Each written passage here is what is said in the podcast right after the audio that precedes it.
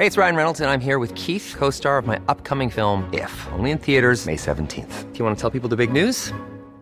All right, I'll do it. Sign up now and you'll get unlimited for $15 a month in six months of Paramount Plus Essential Plan on us. Mintmobile.com slash switch. Upfront payment of $45 equivalent to $15 per month. Unlimited over 40 gigabytes per month. Face lower speeds. Videos at 480p. Active Mint customers by 531.24 get six months of Paramount Plus Essential Plan. Auto renews after six months. Offer ends May 31st, 2024. Separate Paramount Plus registration required. Terms and conditions apply if rated PG.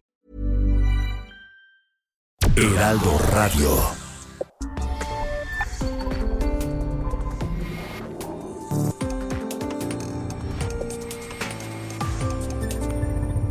Señoras, señores, bienvenidos a República H. Hoy, que es jueves 14 de octubre de 2021. Yo soy Alejandro Cacho y le agradezco que nos acompañe. Le pido que me permita estar con ustedes, acompañarle en lo que esté haciendo, en casa, en su oficina, en su trabajo, en su negocio, en su coche, donde sea, porque tenemos mucha información. Gracias. Gracias a quienes nos sintonizan a través de Heraldo Radio en sus 98 estaciones a lo largo y ancho de la República Mexicana y también en los Estados Unidos. Por supuesto a quienes nos reciben a través de la televisión, Heraldo Televisión, Canal 10 de televisión abierta y en distintos sistemas de paga. Saludos a quienes nos siguen a través de las eh, redes sociales, en YouTube, en Twitter, eh, en todas las demás, gracias. Y a quienes por el podcast siguen eh, República H. Esta noche revisaremos el saldo que dejó Pamela este huracán que golpeó la costa del Pacífico mexicano y que dejó destrozos e inundaciones en Sinaloa, Durango, pero sobre todo en Nayarit, que parece que es el estado más afectado por el desbordamiento del río San Pedro. Vaya golpe, uno más en la costa del Pacífico mexicano. También iremos a Tabasco para saber esta noche cuál es la situación en la refinería de Dos Bocas, porque hoy los trabajadores volvieron parcialmente a sus actividades, pero volvieron también los enfrentamientos con las autoridades. Además, se habla incluso de que hubo armas de fuego y se habla de un herido por los enfrentamientos de hoy en Dos Bocas. ¿Y qué pasó con los heridos de ayer? Heridos que eh, estaban pues delicados y que se los llevaron a distintos hospitales y luego ya no se supo absolutamente nada de ellos. Vamos a ver qué es lo que ocurre con este conflicto laboral allá en Dos Bocas, en Tabasco, uno de los eh, obras insignia del gobierno de López Obrador. Además, hablaremos nuevamente de Chiapas. Por desgracia, tenemos que estar hablando todos los días de Chiapas y no cosas buenas, porque desde el 26 de junio, 21 personas fueron secuestradas en Panteló, en la zona de los Altos, en Chiapas, por este grupo de autodefensas llamado El Machete. Aparentemente sin motivo alguno los, los, secuestraron. Estaremos hablando con el abogado de estas personas y con uno de los familiares de los desaparecidos allá en Pantelón, Chiapas, mientras el gobierno estatal, a cargo de Rutilio Escandón, parece que lo único que hace es voltear a ver hacia otro lado. Esto es República H. Gracias por estar con nosotros. Yo soy Alejandro Cacho, 8 con 2 y comenzamos.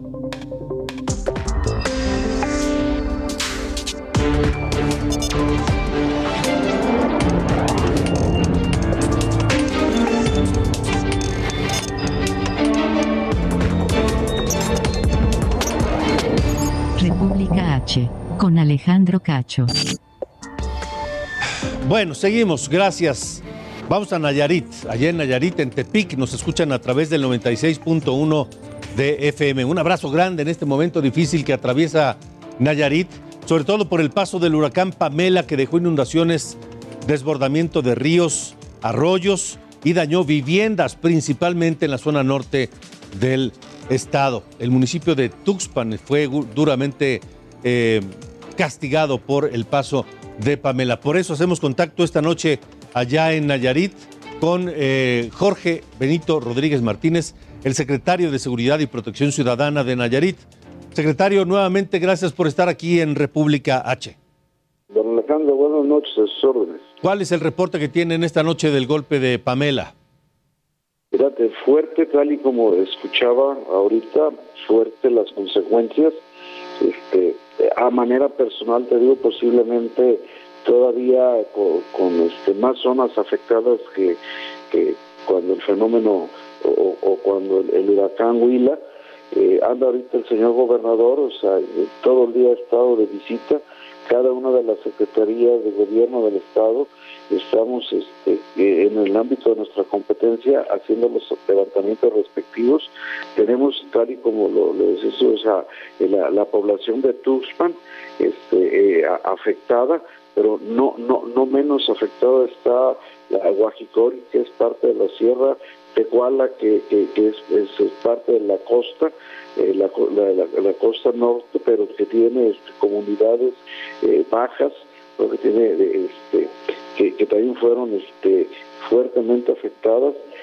Tenemos zonas amplias, eh, algunas de cultivo, otras de pastoreos, que, que aún permanecen con agua. Eh, tuvimos el desbordamiento de dos ríos, no nada más en San Pedro, también en la Caponeta, eh, esto es ya más pegado hacia Sinaloa. Y bueno, son seis municipios que, este, que realmente, o sea, sí hay si hay fuertes afectaciones, eh, creemos que el día de mañana posiblemente ya tengamos un recuento de la totalidad, se está trabajando en ello para tener los datos exactos. Eh, por lo pronto, hasta este momento, lo que se sabe es saldo blanco, es decir, ninguna persona eh, fallecida ni lesionados. Oficialmente no tenemos nada, había, había una persona, dos, o sea, una persona en peligro en, en, este, en Rosa Morada, que soportó una muy buena parte de la eh, cuando el río llevaba con, toda su fuerza no era no era posible sacarlo. Hoy en la mañana fue rescatado.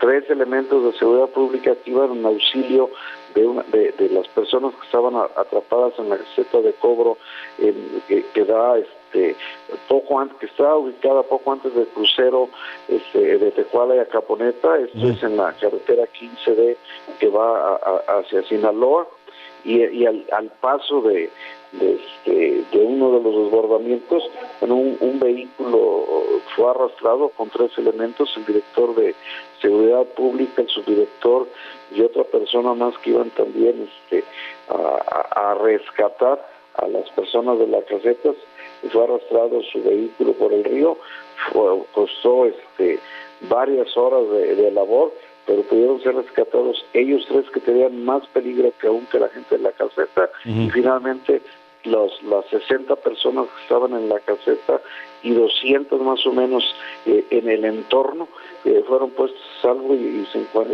y, depositadas en un albergue. De acuerdo, bueno, pues eh, ¿cuánta gente hay resguardada en albergues en este momento allá en Nayarit? Es, es, es variado a la, la parte norte, Tecuala, Caponeta, Guajicori, ya bajó, el, río está en su cauce, algunas gente ya empezaron a regresar, salvo algunas siete, ocho localidades que todavía hay este agua, ya no, no 30, 40 centímetros de nivel, eh, comparados con el metro y medio que hay en, en y, en Rosa Morada, eh, ha, de haber ahorita un promedio este, en la zona norte eh, algunas 400 personas, pero lo que es en la zona centro de la zona afectada eh, estaríamos hablando, yo creo que un promedio de unas 1.500. Vaya, vaya, vaya. Bueno, por fortuna no, no hay daños personales que lamentar hasta este momento de manera oficial eh, y los daños materiales se están evaluando. Ojalá que no sean demasiados. Por lo pronto, secretario Jorge Benito Rodríguez, gracias por haber estado aquí en República H. Estamos a sus órdenes. Buenas noches. Hasta luego, buenas noches. Jorge Benito Rodríguez Martínez, secretario de Seguridad y Protección Ciudadana en Nayarit. Pero no solo Nayarit, sufrió el paso de Pamela. En Sinaloa, allá en Culiacán, nos escuchan en el 104.9 de FM. Enviamos un gran abrazo a toda la gente allá en Culiacán, donde esta noche hay alrededor de 700 personas en albergues por el desbordamiento de ríos, los ríos Baluarte y Las Cañas. Martín Gasterum, tú estás allá, te saludo, gracias por estar en República H. Sí, muy buenas noches, señor Alejandro. Efectivamente, en Sinaloa se viven dos escenarios contrastantes. Por un lado, los municipios del Rosario y Escuinapa, en el extremo sur, en la frontera con el vecino municipio de Nayarit, tenemos problemas porque allí cuatro mil familias, cuatro mil de alrededor 22 comunidades urbanas y rurales fueron afectadas de manera directa por el desbordamiento de los ríos Baluarte y Las Cañas. Cuatro mil familias que se encuentran en 40, desde 48 horas, desde hace 48 horas se encuentran en el agua y la mayoría de ellas sin energía eléctrica. Ya a partir de la tarde de hoy se está haciendo un recorrido por autoridades estatales y municipales para dimensionar la magnitud de los daños causados y las necesidades elementales de las familias que te menciono.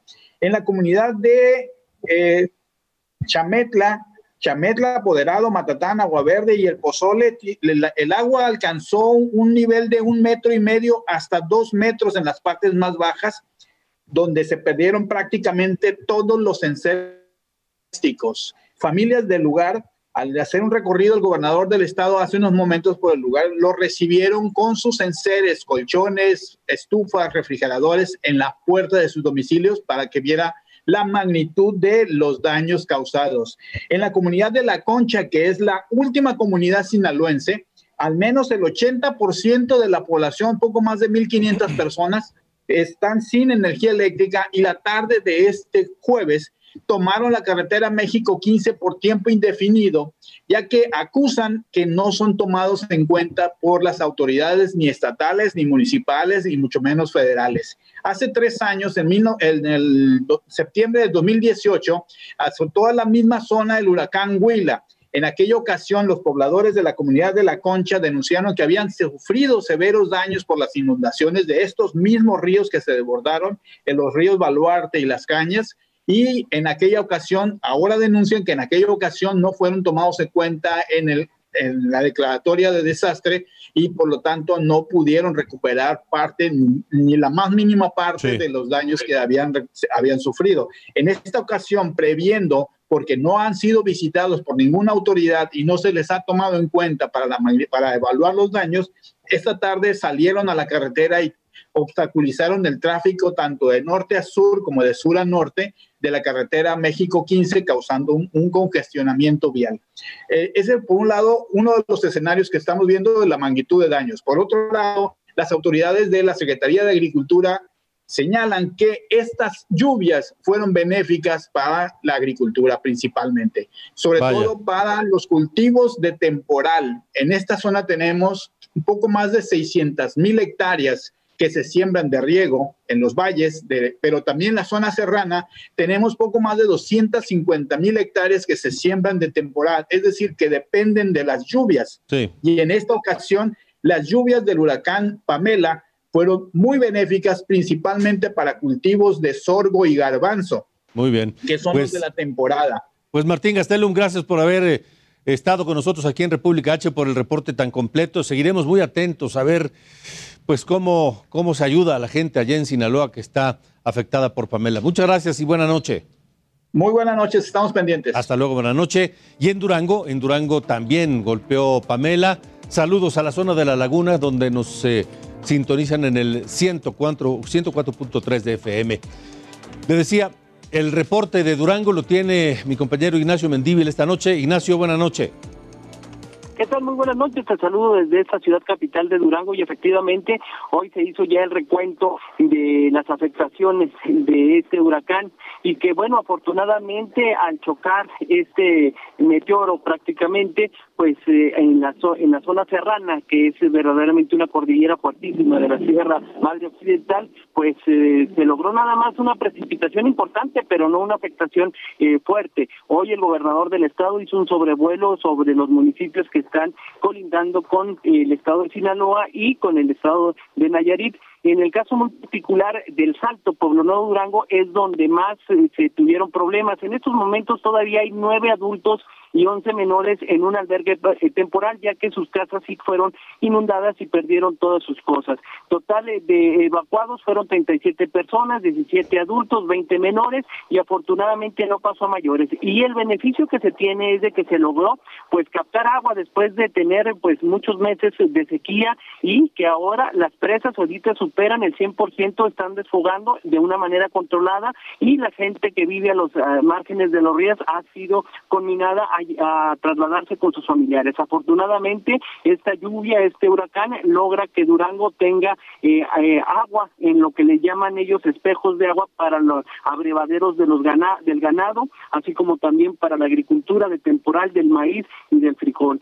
Se está viendo que va a ser muy benéfico esta pasada, esta pasada de este huracán, más que eh, afectaciones como en otros estados que desafortunadamente nos golpeó muy fuertemente. Así las cosas acá por Durango. De acuerdo, muy bien, Ignacio Mendible, gracias y buena noche. ¿Cómo va a estar el clima, el pronóstico del tiempo para las próximas horas?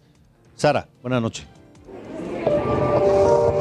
El Servicio Meteorológico Nacional informó que para esta noche y la madrugada del viernes, el Frente Frío número 4 provocará chubascos en Nuevo León, Tamaulipas y San Luis Potosí. Además, se registrarán fuertes rachas de viento de hasta 60 kilómetros por hora en Chihuahua y Tamaulipas. Habrá también un canal de baja presión que ocasionará lluvias fuertes en Chiapas y lluvias con chubascos. En Oaxaca y Yucatán, cabe decir que la onda tropical 36 provocará también lluvias y chubascos en Querétaro, Hidalgo, Veracruz, Puebla, Estado de México, Michoacán y Guerrero. Gracias, Sara.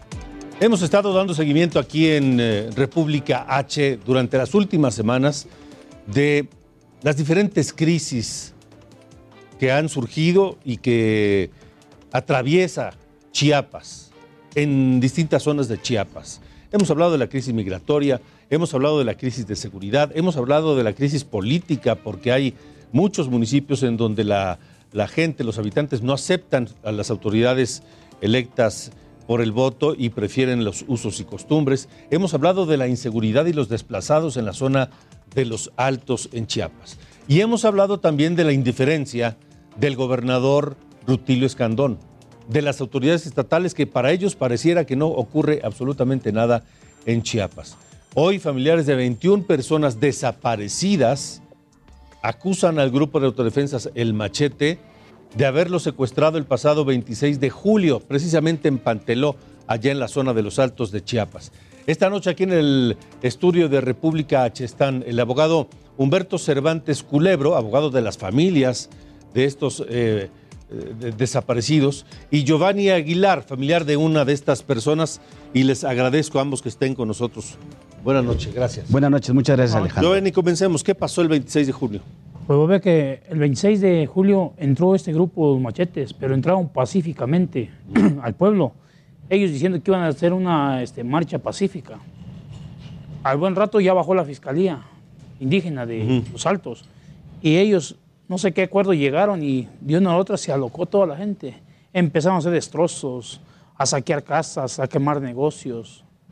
Y en todo eso... ¿Quiénes? ¿La gente, el grupo este de, del machete o quiénes? La gente del pueblo, pero mandados por el grupo de los machetes.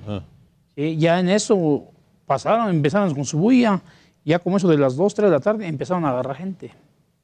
Aquellos, según ellos, según eran, este, tenían vínculos con el narcotráfico y todo eso, pero Ahora sí que se llevaban pura gente inocente. A los que querían ellos no encontraban a ninguno. Y ahí se llevaban a 21 de nuestras familias. Y no sabemos nada. ¿A qué se dedicaban? Digo, evidentemente no todos a lo mismo, pero en, general. En general, nosotros compramos café, chile. Hay otros que se dedican a, vender caballos, a compra de ganado. Otros igual a vender este, sus cosas. Pues más, más que nada, acá es puro negocio allá. Y la justificación, si es que puede haber alguna justificación para secuestrar a alguien, es que esas 21 personas estaban relacionadas con gente del narcotráfico? No. Eso dijeron en Eso dijeron ellos. Eso dijeron los del machete. Sí, ese es su, lema de ellos que tenían que ver. Pero que lo investiguen, por eso está la fiscalía, por eso hay leyes para que ellos lo investiguen. ¿Y desde entonces qué ha pasado? ¿No saben nada? Nada, nunca nos han dicho nada. Ya les preguntamos al concejal que está, que quedó a cambio de la presidenta, nosotros le preguntamos y él nunca nos dio solución de nada. Nunca dijo, ¿saben que están en tal parte o queremos esto? No. ¿Tienen no sabemos, ustedes, no sabemos, nos dicen. ¿Tienen ustedes alguna idea de dónde están? Pues eh, donde los llevaron la primera vez fue San José III. Pero de ahí ya no desconocemos de todo. Para quienes no conocemos la zona, ¿qué tan lejos está San José de Panteló? 40 minutos. 40 minutos. Sí. Y de los 21 secuestrados, ni rastro. Nada. Del 26 de julio hasta hoy. Hasta hoy, como que se está comiendo la, la, tierra.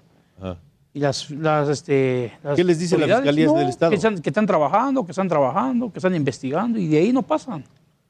Se- Se quita el, este, el primero estaba la Fiscalía Indígena, ya se lo quitó, que le mandaron a la Secretaría de Gobierno. La Secretaría de Gobierno ya se lo quitó, que le mandaron a, a los de antisecuestro. Entonces, ¿a quién le creemos?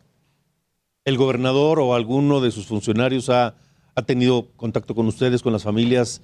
Este, ¿Los han atendido? El único que nos, según nos estaba atendiendo era este Leonel Reyes y pura mentira, solo nos estuvo engañando todo el tiempo. ¿Él quién es? Es, creo que ese es un asesor de, de, De la Secretaría de Gobierno. Secretaría de Gobierno. Del Estado. Del Estaba él, estaba el licenciado Burguete, estaba Wenceslao. Son gente de la Secretaría de Gobierno del Estado. Humberto Cervantes. Buenas noches. Muchísimas gracias, Alejandro. Gracias. ¿Usted está representando a las familias? Así es. eh, muchísimas gracias. Buenas noches. Como ya lo ha comentado eh, una de las víctimas de los desaparecidos, en días pasados hubo 20, se hablaba de 29, luego 26, son 21 personas ubicadas, desaparecidas, secuestradas, ¿no? Ahí hay algunos videos. Han habido diferentes acontecimientos que marcan una pauta diferente. Te quiero comentar que en días pasados estuvimos con el fiscal general del Estado, el doctor Olaf Gómez. Él hablaba de que ya hay una carpeta de investigación. El doctor Rutilio Escandón ha generado instrucciones para que la Secretaría de Gobierno, los funcionarios, se sumen a estas mesas de paz. Lo que venimos a hacer hoy, eh, dicho por él, dicho por otros familiares que están allá afuera, es que es un llamado al señor presidente de la República, al secretario de Gobernación, al subsecretario de Gobernación Alejandro Encinas, para que metan la mano y fortalezcan al gobierno del estado de Chiapas. ¿Qué es lo que nos dicen en el estado? Que no hay condiciones para poder entrar al municipio. ¿Pero quién dice eso? El, la misma, el, el mismo gobierno del estado nos dicen, como al haber grupos paramilitares, como hay armas, como hay, como hay eh, eh, algunos videos donde aparecen eh, armas de alto Sí, calibre, ellos dicen necesitamos el, el respaldo del gobierno federal, ¿no? Pero a ver, en Chiapas hay un gobernador así es, que así tiene un gobierno Así y es. una policía a su mando. Así es, así Y es. se supone que ese gobernador gobierna en todo el territorio Así es, chiapaneco. así es, y ese es. mismo gobernador declara que no puede entrar a esa zona de Panteló. El gobernador, eh, supongo a través del fiscal, ¿no? Eh, nos ha comentado pues que se está armando la carpeta de investigación, ya lo han dicho, la Fiscalía Antisecuestro está armando una investigación de la cual pues todavía no hemos podido verla, ¿no? Porque la secrecía del asunto así lo amerita.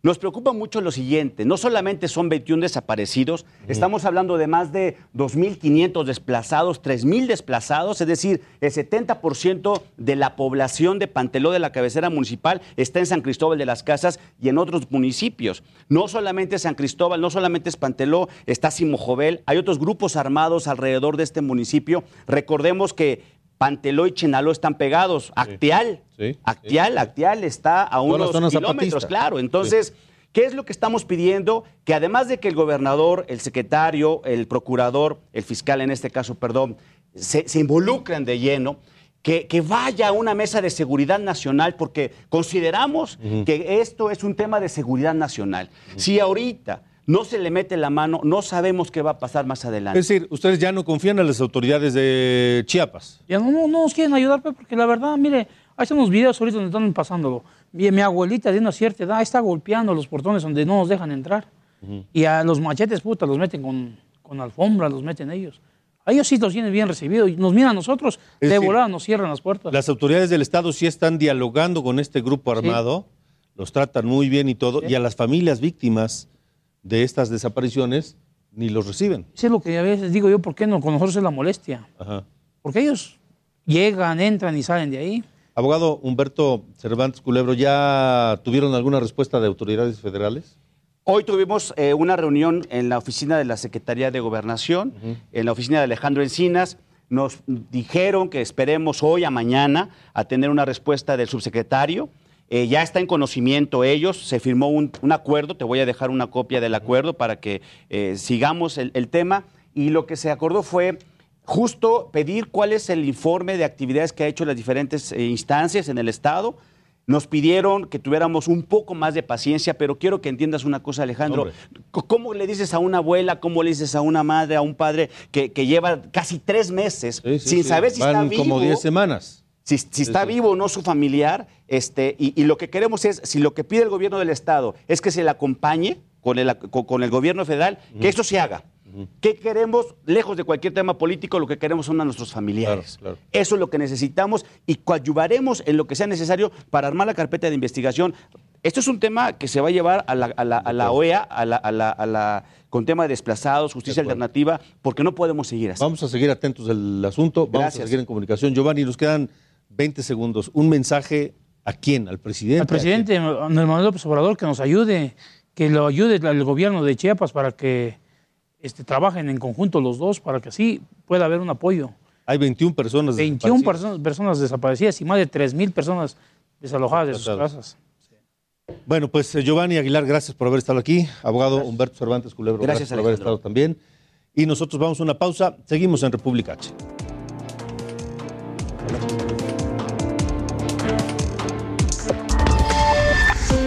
Regresamos. República H. Con Alejandro Cacho.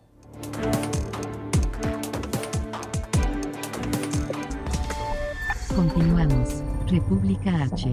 Con Alejandro Cacho. Heraldo Radio. La HCL se comparte, se ve y ahora también se escucha.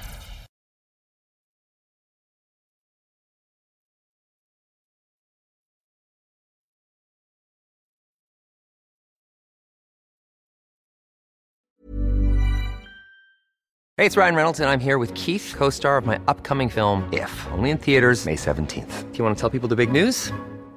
All right, I'll do it. Sign up now and you'll get unlimited for $15 a month in six months of Paramount Plus Essential Plan on us. Mintmobile.com slash switch. Upfront payment of $45 equivalent to $15 per month. Unlimited over 40 gigabytes per month. Face lower speeds. Videos at 480p. Active Mint customers by 531.24 get six months of Paramount Plus Essential Plan. Auto renews after six months. Offer ends May 31st, 2024. Separate Paramount Plus registration required. Terms and conditions apply if rated PG. Heraldo Radio. La HCL se comparte, se ve y ahora también se escucha. República H. Con Alejandro Cacho. El Heraldo Media Group y Fundación CIMA te invita a cuidar. Tres minutos al mes suman años de vida. Palpa tu pecho en movimientos circulares usando tus tres dedos para detectar bolitas. Realízalo una o dos semanas después de tu periodo menstrual. Hazlo bien, mano al pecho. Hazlo bien, mano al pecho.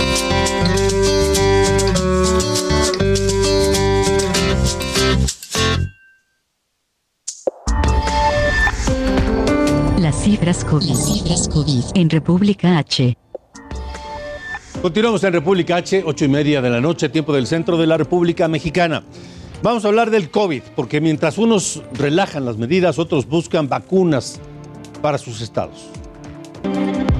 De acuerdo con la Secretaría de Salud, en las últimas 24 horas en México se registraron 5.825 nuevos contagios, además de 381 fallecimientos a causa del COVID. México se encuentra entre los 10 países con mayor mortalidad por COVID. Según la Organización Panamericana de la Salud, las muertes son principalmente de personal de la salud por falta de equipo de protección. Agregó que la región de América ha sido el epicentro de la pandemia. El Comité de Salud de Morelia autorizó relajar las medidas de prevención contra el coronavirus. Por el descenso en los contagios se amplió el aforo en eventos masivos y bares hasta las 3 de la mañana. Quienes no cumplan volverán a las medidas de restricción. Puebla reportó 131 nuevos contagios y 14 defunciones en las últimas 24 horas, para un total de 120.383 en lo que va de la pandemia. La Secretaría de Salud detalló que hay 446 pacientes hospitalizados y reiteró mantener las medidas de prevención. Regresarán a clases 22 municipios de Hidalgo el lunes. De haber condiciones, pronto regresarán los 84 que conforman el Estado. La SEP de Hidalgo descartó resistencia por parte de los docentes para volver, pero lo harán por fases. La presidenta municipal de Nuevo Laredo buscará vacunas para los menores de edad. Se reunirá con autoridades de Texas para poder vacunarlos en el puente internacional que los conecta. Sobre la vacunación de adultos, ya son más de 300 mil personas con esquema completo. Nuevo León mantendrá los aforos de negocios al 75% por segunda semana. El semáforo epidemiológico mostró mejoras con indicadores en verde y la ocupación hospitalaria se mantiene en 35%. Colima. En República H. Vamos a Colima, donde la madrugada de hoy fue asesinado Román Buenrostro, el director del Centro de Reinserción Social de Colima. Estaba en su casa, pero no fue el único de más. Marta de la Torre, buena noche. Así es, efectivamente, como bien lo mencionas, minutos después de la medianoche de este jueves fue asesinado el director del Centro de Reinserción Social de aquí de Colima, Román Buenrostro Campos. Él fue atacado por sujetos armados en su domicilio en Villa de Álvarez y la Secretaría de Seguridad Pública confirmó también el fallecimiento de la escolta del funcionario, además de que su esposa resultó herida, quien fue trasladada al hospital para su atención. Eh, cabe destacar que de acuerdo con lo eh, investigado por la Policía Estatal, pues el escolta del ahora fallecido eh, alcanzó a abatir a uno de los agresores y posteriormente esta tarde la Fiscalía General del Estado dio a conocer que de acuerdo con la identificación de este sujeto que falleció en el ataque, se es integrante de la estructura de una organización delincuencial con presencia aquí en Colima, es decir, el crimen organizado está detrás precisamente de este homicidio. De momento no se eh, conoce que existen personas detenidas por este hecho, a pesar de que se montó un fuerte operativo para eh, capturar a los probables responsables y nada más pues destacar que este es eh, pues el último el hecho más reciente registrado en torno al cerezo en una administración del gobernador José Ignacio Peralta Sánchez donde se dio una gran cantidad de riñas, motines y también agresiones en contra de custodios durante este sexenio. Es el reporte. Vaya, Marta de la Torre. Pues eh, esperamos a ver cómo avanzan las investigaciones. Muchas gracias. Estaremos pendientes. Hasta luego. Buenas noches. En Colima nos, nos sintonizan a través del 104.5 de FM allá en Colima, Colima. Son las 8.34. La entrevista en República H. Marco Cortés, presidente del Comité Ejecutivo Nacional del PAN, te agradezco que nos eh, acompañes esta noche aquí en República H. ¿Cómo estás, Marco? ¿Qué hola, Alejandro? Qué gusto saludarte. A ti y a todos los amigos que nos ven y nos escuchan. A ver, Marco, te acabas de reelegir. ¿Cuál es el objetivo de, de Marco Cortés como presidente reelecto del PAN? No tenemos que hacer que el logro que tuvimos el pasado 6 de junio, este incremento del 47% en la Cámara de Diputados, lo que significan pasar de 78 diputadas y diputados que teníamos a 114 ahora, le sirva a México. Y la forma de hacerlo es que no pasen estas reformas caprichosas, destructivas, regresivas a la constitución que impulsa el presidente López Obrador. Para poner un claro ejemplo, esta reforma energética contaminante que voltea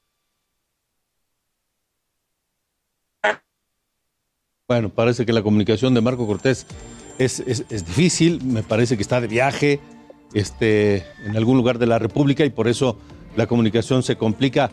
Eh, Marco, ¿tú sí escuchas bien?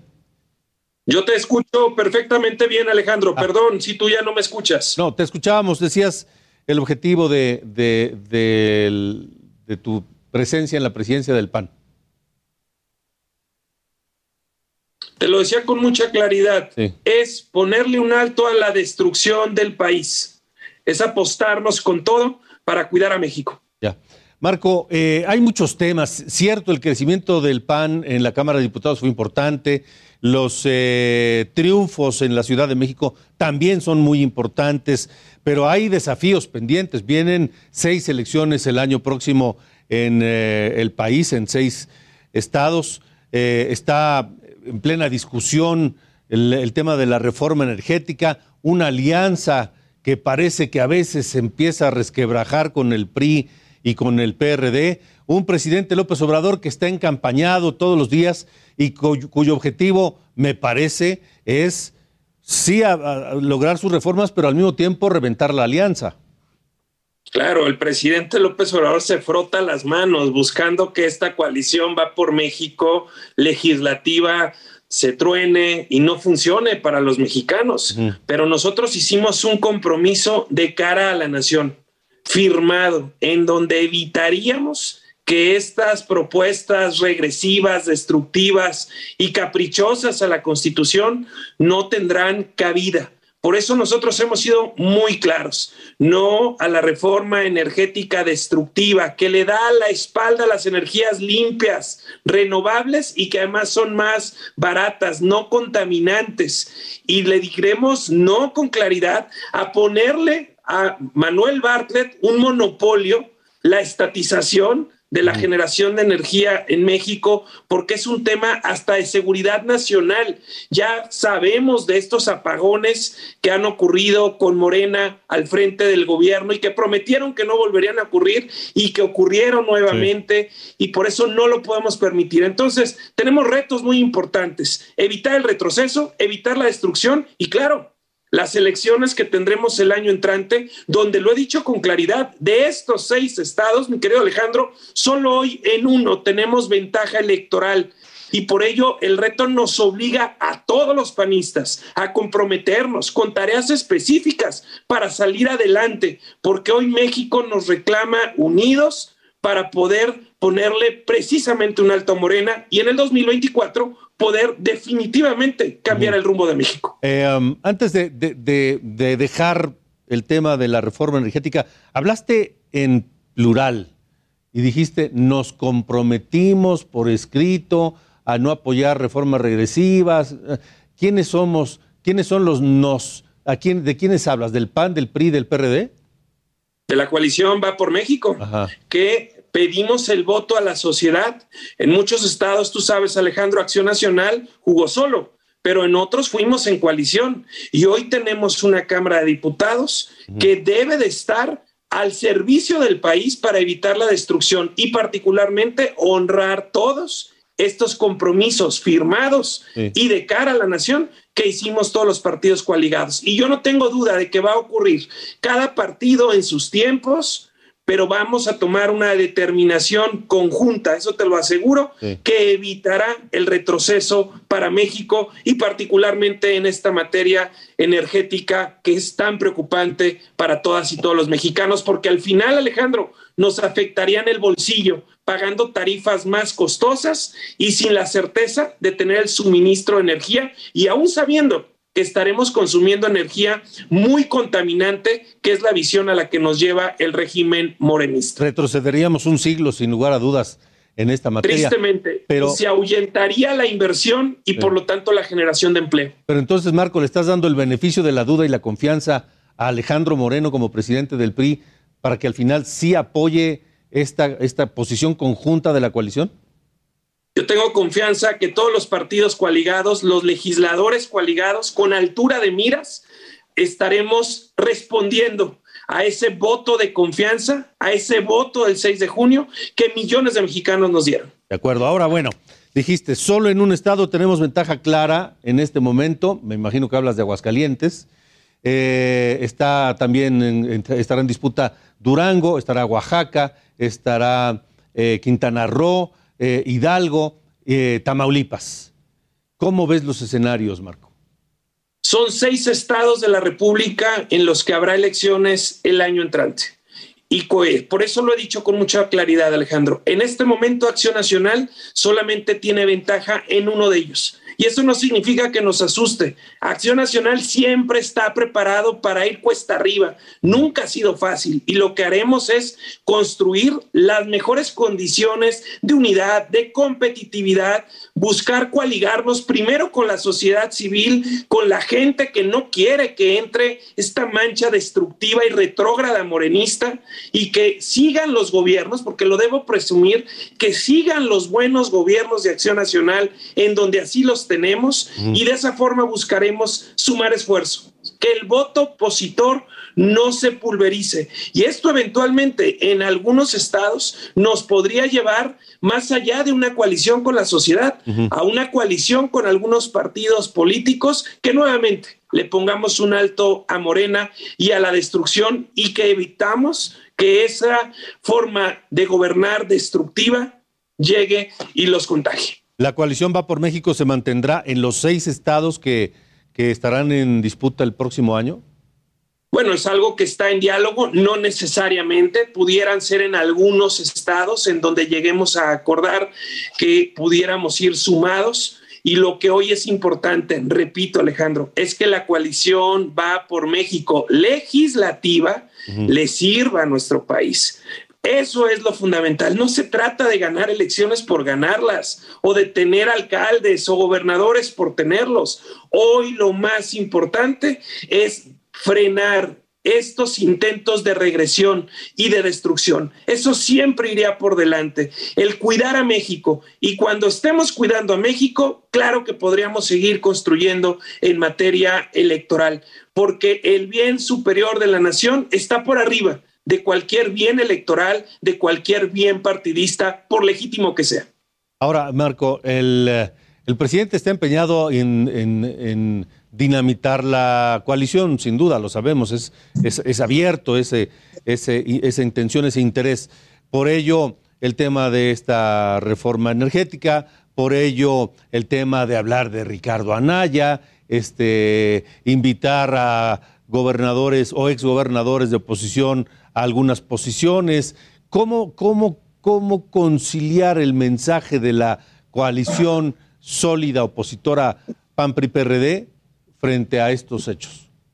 Con altura de miras, mi estimado Alejandro, lo que tenemos que hacer con toda claridad es decirle a la gente que nuestras diferencias partidistas son claras y evidentes, pero que también nuestro amor por México lo es, y que más allá de nuestras diferencias partidistas, nos une cuidar a México, evitar el retroceso, apostar porque nuestro país podamos avanzar y no retroceder como está ocurriendo.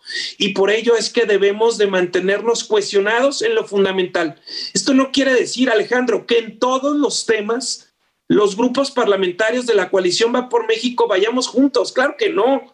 Tenemos diferencias claras.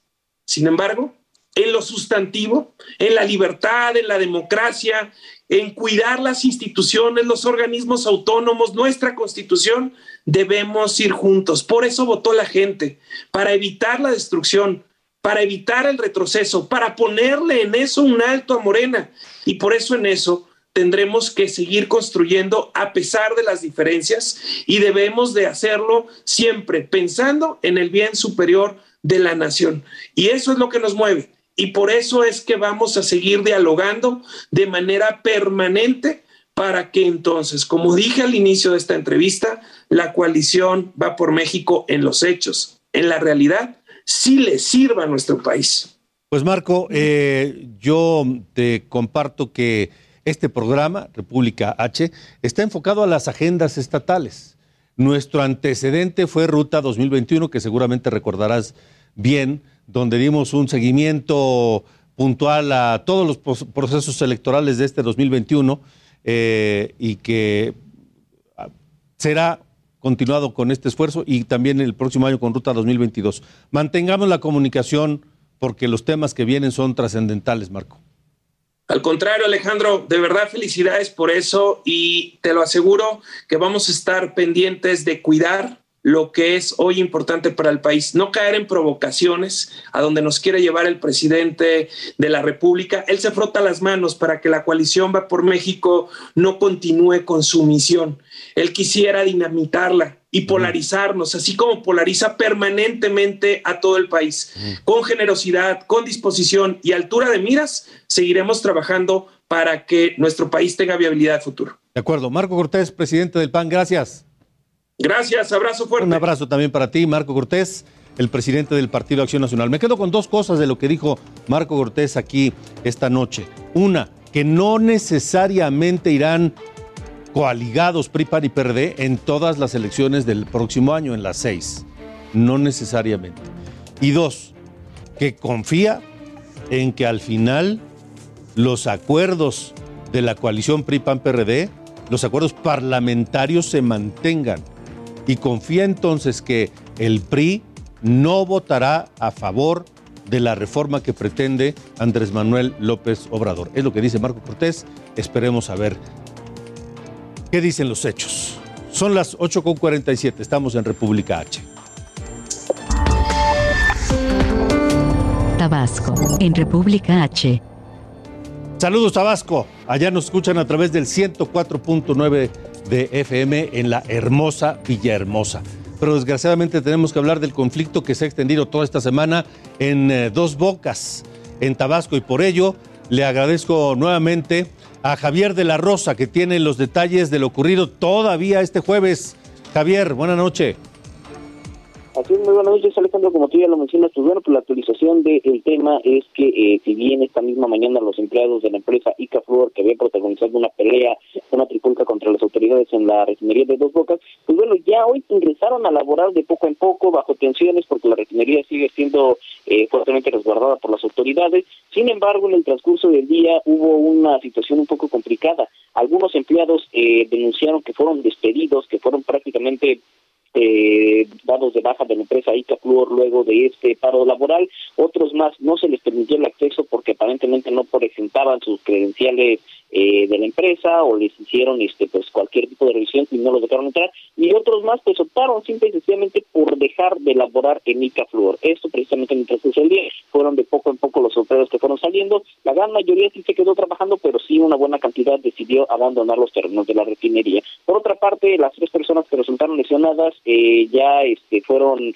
eh, pues eh, sacadas de peligro, es decir, hay una persona todavía hospitalizada en el, en el nosocomio regional del municipio de Paraíso, pero eh, todavía está este precisamente siendo atendida solamente una persona, las otras dos ya fueron dadas de alta. Las tres personas que fueron detenidas luego de la trifulca fueron trasladadas a la ciudad de Villahermosa y puestas a disposición de la Fiscalía General del Estado, donde se les está buscando imputar dos delitos. Uno de ellos tiene que ver con daños en propiedad ajena por el derribamiento de un andamio en la puerta principal de la refinería durante la trifulca y otra más por obstruir eh, vías de comunicación. Entonces, pues todavía se va a pasar las 48 horas eh, reglamentarias para determinar si un juez los vincula o no a proceso a estas tres personas detenidas por la trifulca ahí en la refinería en el puerto de Dos Bocas. Por otra parte, pues ya en el transcurso de ayer y hoy se confirmó este mediante eh, revisión de imágenes que una de las imágenes que trascendió donde se daba cuenta de que había una persona fallecida, pues bueno, pues es una imagen falsa, si era un empleado, si era un empleado de Ica Flor, eh, la persona que se ve en las imágenes que falleció, pero no fue en la trifulca, sino fue en el pasado mes de mayo en un accidente eh, a las afueras de los terrenos de la refinería. Entonces, pues bueno, pues esta es la actualización de este polémico caso aquí en el estado de Tabasco. Bueno, Javier, gracias por el reporte. Seguiremos atentos a ver si mañana ya está todo en calma, pero el conflicto parece que va a seguir todavía algunos, algunos días mientras se arreglan sindicalmente, ¿no? Sí, así es, estaremos muy atendientes de ver en qué transcurre, porque efectivamente, pues bueno, pues la empresa asegura que hay intereses sindicales, los obreros dicen que, pues bueno, pues que ellos están peleando por sus derechos, porque buscan que les paguen más, y de hecho, pues acusan que el sueldo que les dan por más de ocho horas de trabajo, pues es, este, muy, muy bajo, y pues ellos aseguran que buscarán una mejor opción para ellos mismos. De acuerdo, Javier, gracias. Hasta luego, buenas noches. Sobre este conflicto ahí en Dos Bocas, el presidente López Obrador dijo en la mañanera, insistió en que este paro de trabajadores fue por problemas sindicales y en eso no hay duda.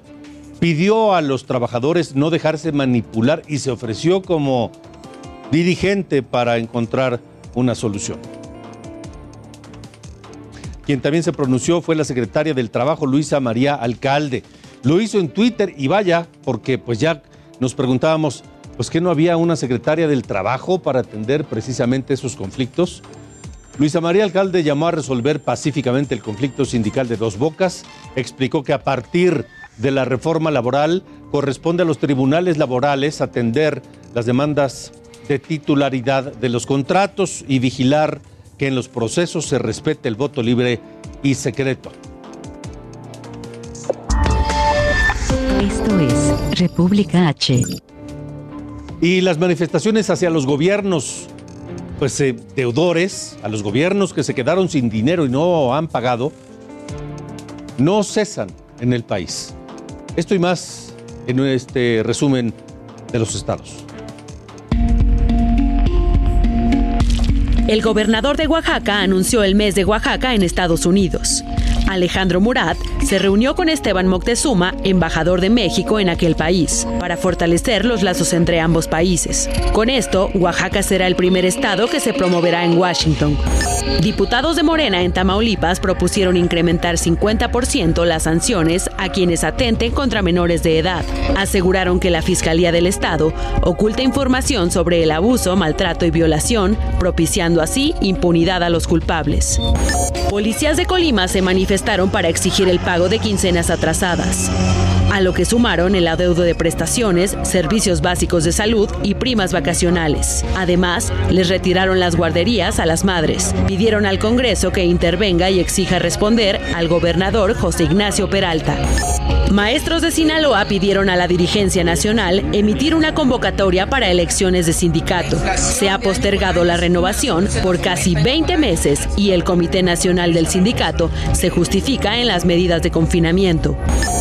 Tres mujeres en Irapuato denunciaron acoso sexual por parte del investigador Jean-Philippe del Centro de Investigación de Estudios Avanzados del Instituto Politécnico Nacional. Mostraron un video en donde la comunidad estudiantil respalda a las víctimas. Además, acusaron haber recibido amenazas por parte de su agresor. Tamaulipas, en República H. Allá en Tamaulipas nos escuchan en Tampico. Saludos Tampico en el 92.5 de FM.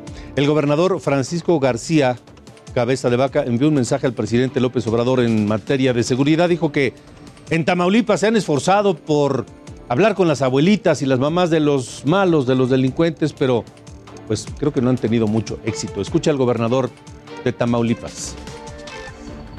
Hoy Tamaulipas ocupa el lugar número 26 a nivel nacional en seguridad, siendo el primero el más violento y el 32 el menos violento. Algo hemos hecho bien. Hemos trabajado en conjunto, pero no hemos bajado la guardia. Y créanme, créanme que hemos hecho nuestro mayor esfuerzo y hemos tratado de hablar con las abuelitas y mamás de los delincuentes a ver si los regañan. ¿Y saben qué? No ha funcionado. Aquí hemos aplicado la ley y la vamos a seguir aplicando. Ya que el presidente López Obrador anda invitando a los exgobernadores a su gabinete, yo supongo que al gobernador García Cabeza de Vaca no lo va a invitar. Es todo en República H. Muchas gracias por habernos acompañado. Saludos a todos ustedes. Los esperamos mañana, aquí mismo, en Heraldo Media Group, Heraldo Radio, Heraldo Televisión. Por lo pronto, gracias, buena noche y hasta la próxima.